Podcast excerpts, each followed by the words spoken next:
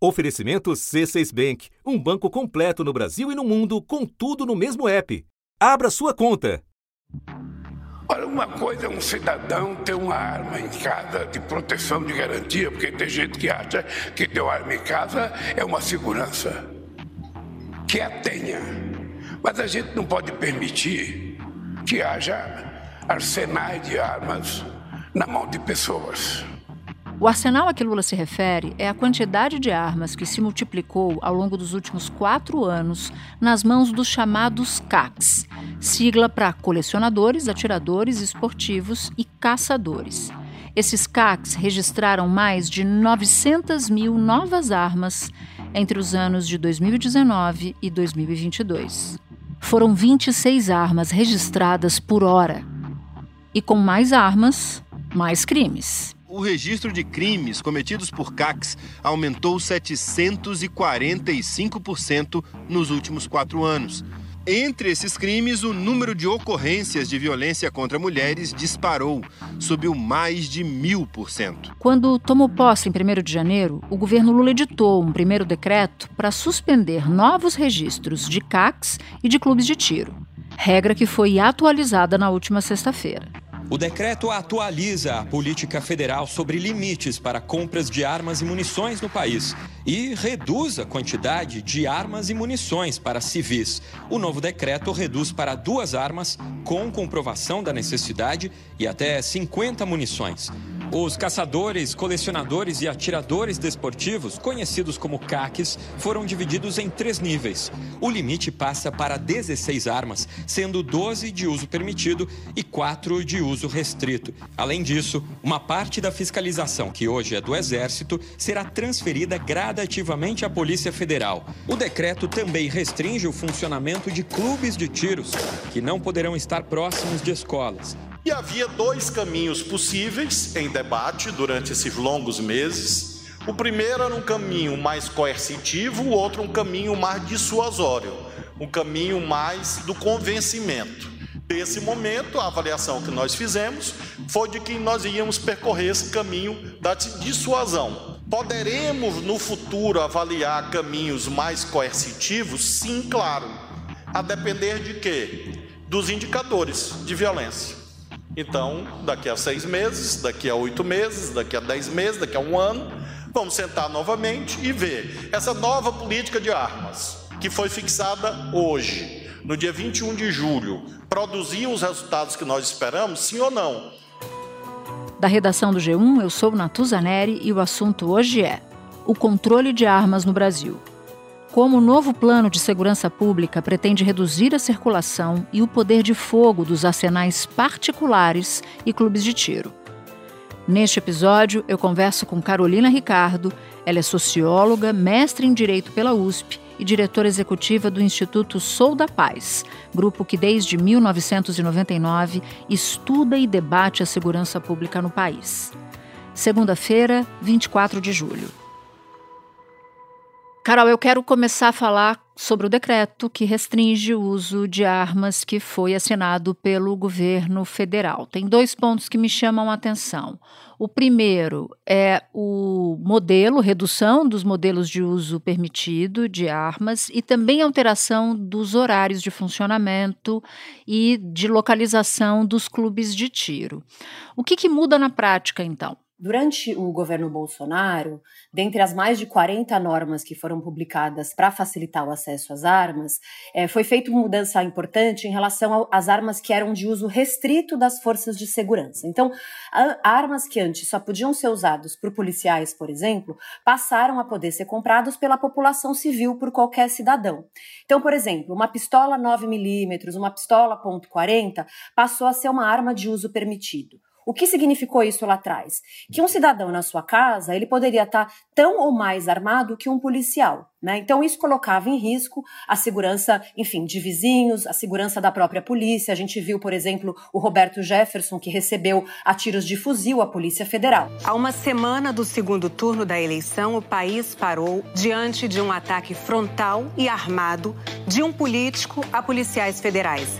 O ex-deputado federal Roberto Jefferson, aliado próximo do presidente Jair Bolsonaro, reagiu com tiros de fuzil e granadas Há uma ordem de prisão decretada pelo STF. Com a mudança agora do novo decreto, muitas dessas armas voltam a ser de uso restrito. Então, por exemplo, a pistola 9mm, é, que é uma pistola que, enfim, ela tem, ela, ela, ela recebe muito mais munições, por exemplo, um revólver 38, né, que era o revólver mais tradicional, mais clássico, ele só recebe seis munições de uma vez. A pistola 9mm, ela recebe até 12 munições, ela dispara com maior potência, de maior distância, então ela causa ferimentos mais graves.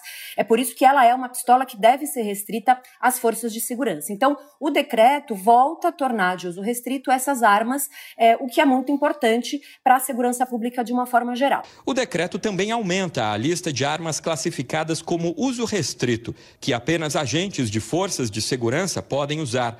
Voltam para a lista pistolas como 9mm, .40 e .45 e todos os tipos de fuzis. Eles também serão obrigados a comprovar o uso de armas em atividades como competições. A outra mudança emblemática que você menciona é em relação aos clubes de tiro. É, durante também a gestão anterior, os clubes de tiro passaram a poder funcionar 24 horas é, e não havia nenhuma restrição sobre a localização desses clubes de tiro. E a gente viu casos de escolas que tinham problemas com barulho, por exemplo, porque tinha um clube de tiro muito perto, né? Então, uma das mudanças agora feitas é que pelo os clubes de tiro precisam é, funcionar pelo menos a um quilômetro dessas, dessas escolas. Eles não podem mais funcionar 24 horas e eles precisam ter uma condição de armazenamento de armas muito bem, muito bem cuidada, né? Porque, enfim, a gente sabe que onde há armas armazenadas há risco, né, de desvio, de roubo. Então, a segurança precisa ser é um critério bastante importante agora é trazido pelo novo decreto. A gente vai entrar um pouco mais nesse universo de quem tem armas no Brasil e que não atua nas forças de segurança. Mas eu queria tentar entender com você o que, que muda com esse decreto para quem não tem arma no Brasil. Uma pessoa andando armada, ela gera um risco muito maior para a segurança de uma forma geral. Né? Então, também, é, o que foi permitido nos quatro anos anteriores era o, o porte de trânsito para caçadores, atiradores e colecionadores. Né? Então, o que significava esse porte de trânsito antes? Uma pessoa poderia andar com a arma municiada, é, por um perímetro que não tinha uma definição muito clara. Então, por exemplo, se eu sou um atirador desportivo, se eu era um atirador desportivo, estava me deslocando de São Paulo à Bahia e fosse parado pela polícia, eu poderia dizer que eu estava indo praticar um, um, um, fazer a minha prática de tiro nesse deslocamento. Não havia um perímetro definido. Isso fez com que muitas pessoas tivessem interesse em se cadastrar como CAC é, e, portanto, poder andar armado. Entre 2018 e julho de 2022, o número de CACs cresceu 460 74% no Brasil. Em 2018, antes do início do governo Bolsonaro, eram 117.500. Em meados do ano passado, 673.800. E a gente sabe no Brasil, e, e, foi muito comum, sobretudo em décadas anteriores, é, muitas mortes violentas geradas a partir de situações de impulso por motivos banais, que a gente chama. Né? E a gente voltou a ver recentemente muitos casos de ameaça, é, de violência contra a mulher. A gente acompanha, com dados da saúde, um percentual de mortes de mulheres nas suas residências por arma de fogo. Né? Então, a presença da arma em conflitos cotidianos, ela é um risco para as pessoas, porque esse conflito cotidiano pode se tornar tornar um conflito mais letal. Além disso, é, ao permitir uma quantidade de potências de armas tão grandes para o cidadão para o cidadão comum, a gente viu um crescimento enorme dessas armas em circulação e é muito natural que essas armas acabem sendo desviadas é, para o crime, sejam elas roubadas, furtadas ou mesmo desviadas intencionalmente. Né? Vimos muitos casos é, de pessoas laranjas que se cadastram como CACs para comprar armas, como fuzis, por exemplo, para revender para o crime organizado. Uma operação da Polícia Civil e do Ministério Público do Rio apreendeu um arsenal na casa de Vitor Furtado. Este é fuzil M16, fabricado no Brasil. De acordo com os investigadores, é o tipo de fuzil mais usado por criminosos no estado do Rio de Janeiro. 26 exemplares iguais a este foram apreendidos na casa do Vitor Furtado. Um fuzil 308, 21 pistolas e muita munição também foram apreendidas. Vitor Furtado possui o chamado CAC. O Vitor tinha uma movimentação financeira muito grande, ele vem sendo monitorado desde 2018 nessa prática de comércio ilegal de fornecimento desse tipo de material para a maior facção criminosa do Rio de Janeiro. Então, ao é, estabelecer novos critérios e novos requisitos, endurecer um pouco mais o controle sobre as armas, a gente diminui é, um, um, caminho de abastecimento de arma para o crime. Então, acho que nós, cidadãos comuns, a gente também vai ter como consequência uma dificuldade maior do crime organizado obter essas armas. Ao longo dos últimos anos, houve uma explosão dos chamados CACs, caçadores, atiradores, colecionadores, e você até tangenciou esse ponto dizendo que muitos se cadastraram como atiradores, colecionadores ou caçadores, mas que na verdade não eram. Né? O próprio ministro Flávio Dino cita isso no, no discurso muita gente acabou vendo nesses chamados CACs uma brecha para ter arma e usar essa arma para fins ilícitos ou até para andar armado. O que, que mudou nas regras para essa categoria em particular, para a categoria dos caçadores, dos atiradores e dos colecionadores? Agora, com o novo decreto, estabeleceu-se níveis, né? Nível 1, nível 2 e nível 3. Então, uma pessoa que começa a praticar o tiro agora, ela é um atirador nível 1. Portanto, ela tem acesso a um número menor de armas, né? Conforme ela vai é, é, subindo, vai se desenvolvendo aí na prática do tiro, ela vai subindo de nível e vai podendo obter maior quantidade de armas, né? O que é muito razoável, porque é isso. Um atirador nível 1 que começa a atirar hoje, não tem por que comprar, poder comprar 30 fuzis semiautomáticos, como era na legislação anterior. Então, acho que esse é o primeiro ponto. Se regula e se organiza mais essa questão dos níveis do tiro desportivo. E com isso, é, a gente tem como máxima quantidade de armas que, se pode, é, que pode ser comprada por um atirador nível 3 o número de 16, sendo apenas quatro de uso restrito. O decreto tem validade imediata, mas aqueles que se beneficiaram do decreto passado e acabaram comprando armas que agora ficaram de uso restrito vão continuar tendo essa, esse direito. Ah, o governo, então, não deve confiscar, num primeiro momento, essas armas de fogo. Agora, o porte de trânsito, se uma pessoa quiser de fato praticar tiro, ela precisa carregar a sua arma desmuniciada, né, sem munição, e precisa ter uma guia de tráfego explicando, né, com registro é, de, de onde ela vai praticar esse, esse fazer essa prática desportiva e, e outras informações relevantes. Então, é, não permite mais que as pessoas portem a sua arma com munição. Isso me parece muito importante porque foi uma dessas, uma, uma das razões pelas quais essa categoria tanto explodiu, né? A gente sabe que muitas pessoas queriam ter acesso à arma, queriam poder portar a arma e não conseguiam fazer o registro junto à Polícia Federal, é, porque não tinham ali os requisitos necessários. Como, junto ao Exército e se cadastrando como CAC, esse registro era mais simples e era possível, inclusive, conseguir maiores quantidades de armas com pouca fiscalização, muita gente migrou para essa categoria. Agora, tem um ponto, você citou o registro, né? Que muita gente não tinha acesso ao registro concedido pela Polícia Polícia Federal e se valia do, dos próprios CACs para ter acesso às armas. Há uma estimativa de que quase um milhão de armas sem registro estejam em circulação no país, e o número pode ser inclusive maior, porque o próprio Exército Brasileiro, que era quem ficava no controle disso, admite que não tinha muito domínio dos registros nas cidades. Então eu te pergunto. Quais são as consequências dessa quantidade gigantesca, abissal de armas em circulação no país? Ainda que haja uma mudança, um período de transição de 180 dias até que o Exército transfira todo o cadastro, tudo que ele tem de informação de base para a Polícia Federal, que passa a assumir o controle e a vigilância dessa, desse, dessa atividade? Pois é, eu acho que esse é um dos grandes problemas, né? Quando a gente, quando se trata de arma de fogo, é, se trata de, um, de, um, de uma ferramenta é, sobre a qual é importante é, que exista controles bastante rígidos, né? Não se trata de proibir as pessoas de terem armas, mas eu, eu gosto de dizer, arma não é uma vassoura, né? Ela tem, ela é um bem que causa consequências múltiplas para as pessoas que estão no entorno, para além daquela pessoa que possui a sua arma. Portanto, é muito importante que exista uma política pública de controle de armas.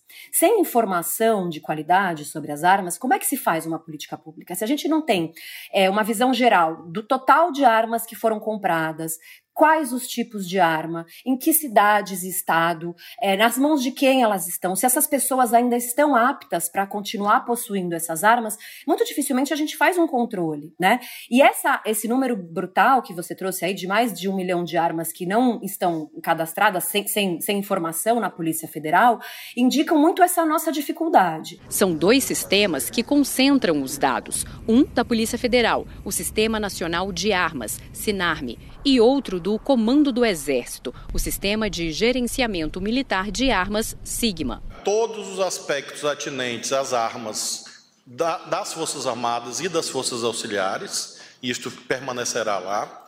Também o SIGMA, no que se refere a essas armas, o registro dessas armas e toda a fiscalização que se refere à indústria, comércio exterior, eu diria de modo simplificador, como se o atacado ficasse com o Exército. Indústria, fabricação, exportação, importação, produtos controlados. Se pode tal arma, se não pode, explosivos e assim sucessivamente. Isso, a nossa proposta é que fique com o Exército. E migra para a Polícia Federal exatamente a fiscalização e o registro e a fiscalização sobre CACs e também sobre clubes de tiro e pontos de venda de um modo geral. Então, é muito importante toda essa mudança em relação ao controle civil, sobre, sobre o controle sobre as armas compradas por civis, é, que o decreto, embora não dê detalhes, indica que vai migrar gradualmente para a Polícia Federal, porque a gente sabe que tem sido muito difícil essa relação com o Exército.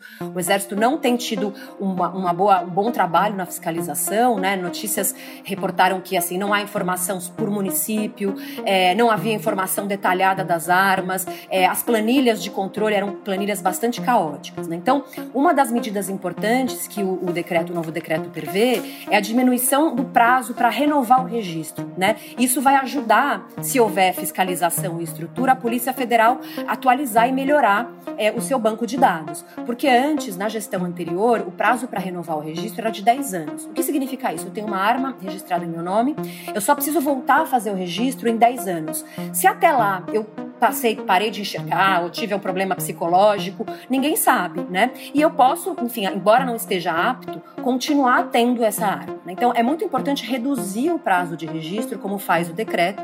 Para os CACs, o registro, a renovação de registro passa a ser de três anos e não de dez, e para empresas de segurança, por exemplo, de cinco anos.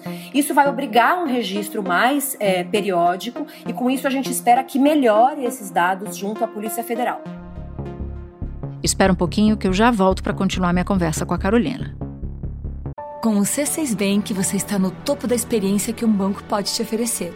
Você tem tudo para sua vida financeira no mesmo app, no Brasil e no mundo todo. A primeira conta global do país e atendimento personalizado, além de uma plataforma de investimentos em real e dólar com produtos exclusivos oferecidos pelo C6 em parceria com o JP Morgan Asset Management. Quer aproveitar hoje o que os outros bancos só vão oferecer amanhã? Conheça C6 Bank. Tá esperando o quê?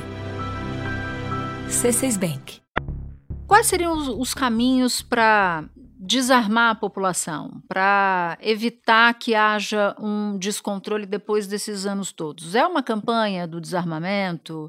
É um referendo? Quais são os caminhos possíveis na tua cabeça para atingir esse objetivo? Porque tem muita gente que nos ouve e nos assiste que acha razoável uma racionalização dessa concessão de registro, de porte, de autorização para funcionamento dos tais CACs. Mas tem muita gente que nos ouve e que nos assiste e se pergunta: tá, mas para que um civil precisa ter arma? Qualquer país precisa ter uma política de controle de armas. Então, quem acha que a população civil é, deve e pode ter arma, é, também, muito provavelmente, vai concordar que é necessário ter critérios e controle sobre isso, porque senão claro. vai ser um, um salve-se quem puder, né? Então, quando a gente fala de política de controle de armas, é isso, é estabelecer critérios, mecanismos de fiscalização, é, tirar a arma ilegal de circulação, é muito importante. A gente sabe que tem muita arma ilegal circulando. Tudo isso faz parte de uma política de controle de armas armas. É, o que a gente tem em mãos hoje como país, acho que vai por dois caminhos quando a, resposta busca é, dizer como é que a gente diminui o número de armas em circulação.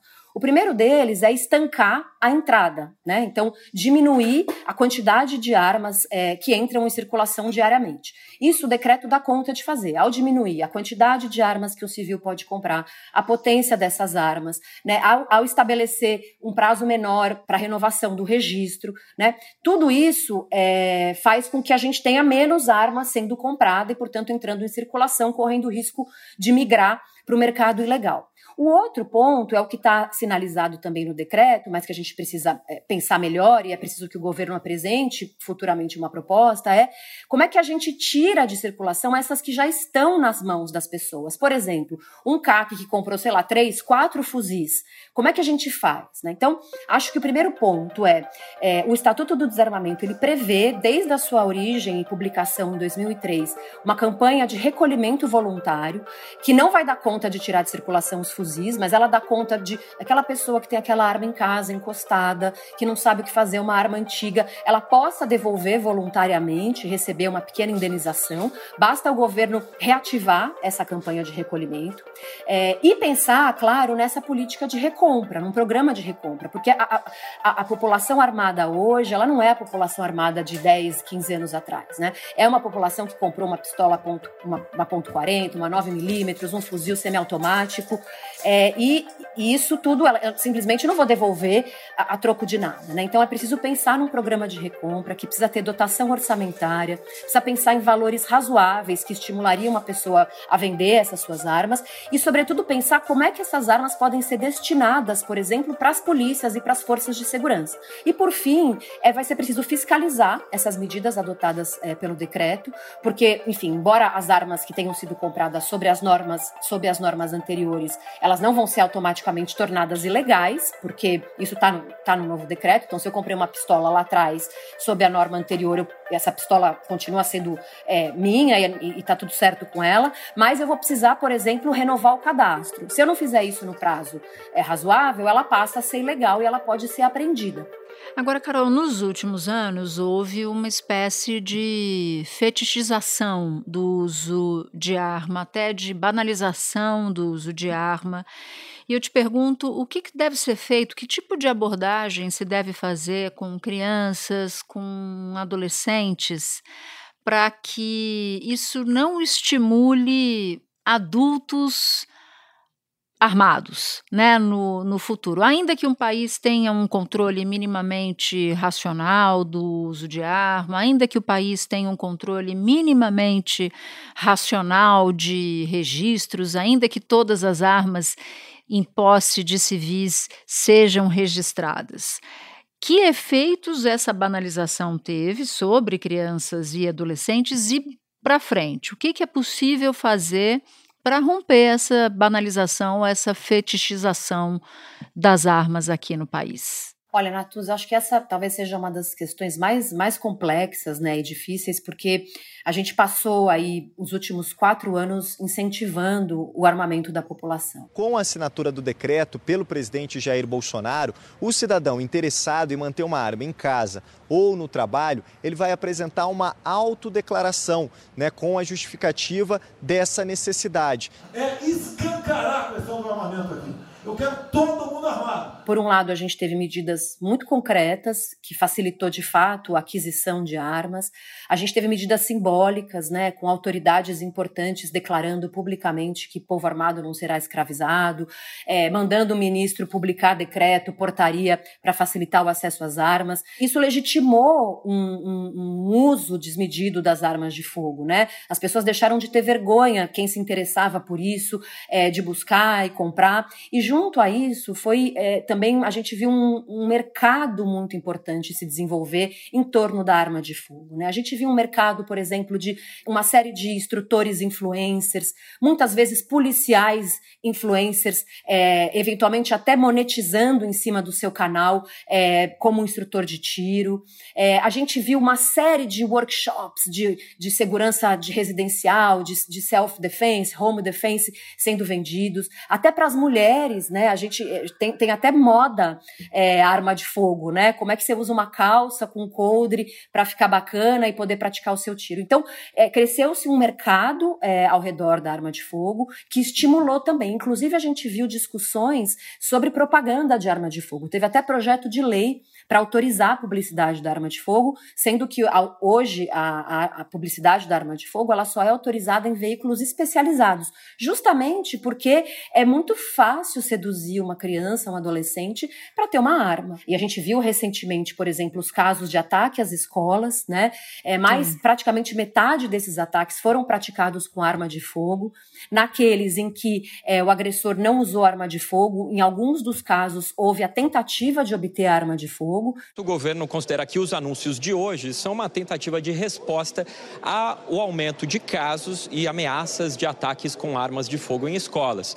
Por isso, além do decreto, o governo enviou um projeto de lei ao Congresso que busca tornar crime hediondo esses ataques. Talvez esse seja o exemplo mais radical, mas bastante emblemático de como a arma ela tem um papel é, importante, né? Muitos desses casos era, inclusive, interessante se exibir com a arma, exibir o número de mortos, né? Então, a gente chega em 2020 2023 uma sociedade muito mais armada, com arma de fogo tendo um papel relevante em casos emblemáticos de violência contra a mulher, de violência contra a escola. É, e ainda que tenha havido a redução dos homicídios, é importante dizer que o percentual de mortes por arma de fogo no Brasil é muito mais alto do que a média mundial.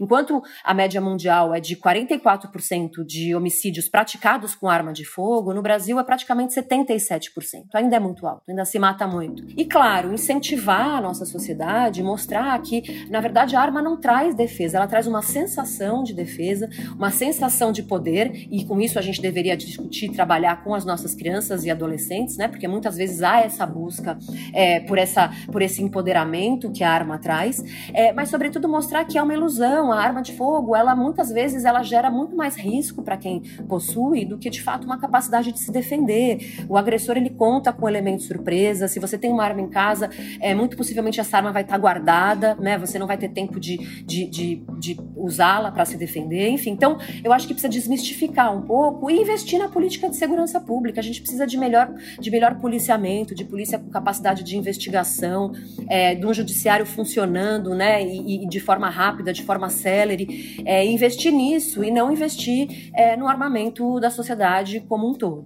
E Carol, para finalizar, o decreto ele proíbe, por exemplo, que um civil, a partir da publicação do decreto, adquira um, um fuzil mas ao mesmo tempo permite que quem tem um fuzil hoje pode manter esse armamento com uma podendo comprar uma quantidade limitada de munição.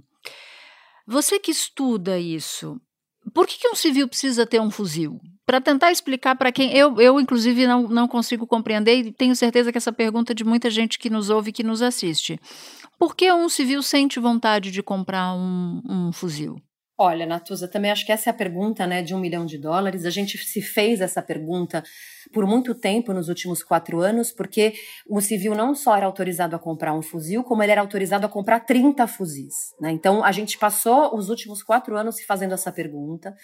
É, me parece que uma parcela pequena, talvez de fato queira usar um fuzil para uma prática de tiro X, né? Eventualmente um, uma, uma, um tipo de competição muito específica. Me parece que a gente viu um interesse é, e uma migração dessas armas, muita gente se cadastrando como laranja para comprar arma e repassar para o crime organizado, é, gente que compra e depois revende essa arma, né? Membros do próprio crime organizado se cadastrando como CACs para usar essas armas. Então me parece que há um interesse interesse aí, se não é, explícito, né, mas um interesse do próprio crime organizado. Quer dizer, foi um novo canal que se abriu para se adquirir um fuzil. Né? Se antes um fuzil custava 70 mil reais, com as facilidades todas, passaram a custar 15 mil reais. Claro, não é pouca coisa, mas é muito mais fácil é, para uma organização criminosa hoje conseguir um fuzil comprado aqui, vendido legalmente. Carol, muito obrigada pelas explicações, por topar participar, falar com a gente. Eu sei que esse foi um dos grandes temas dos últimos anos e vamos ver como é que as coisas vão caminhar, como é que o poder público vai dar conta de fiscalizar e se a gente vai ver uma mudança de cenário no próximo, no próximo período. Obrigada por ter topado. Eu aqui agradeço. Ficamos aí à disposição, Natuza. Este foi o assunto, podcast diário disponível no G1, no Globoplay ou na sua plataforma de áudio preferida. Comigo na equipe do assunto estão Mônica Mariotti, Amanda Polato, Lorena Lara, Luiz Felipe Silva, Tiago Kazuroski, Gabriel de Campos, Nayara Fernandes e Etos Kleiter. Eu sou Natuzaneri e fico por aqui. Até o próximo assunto.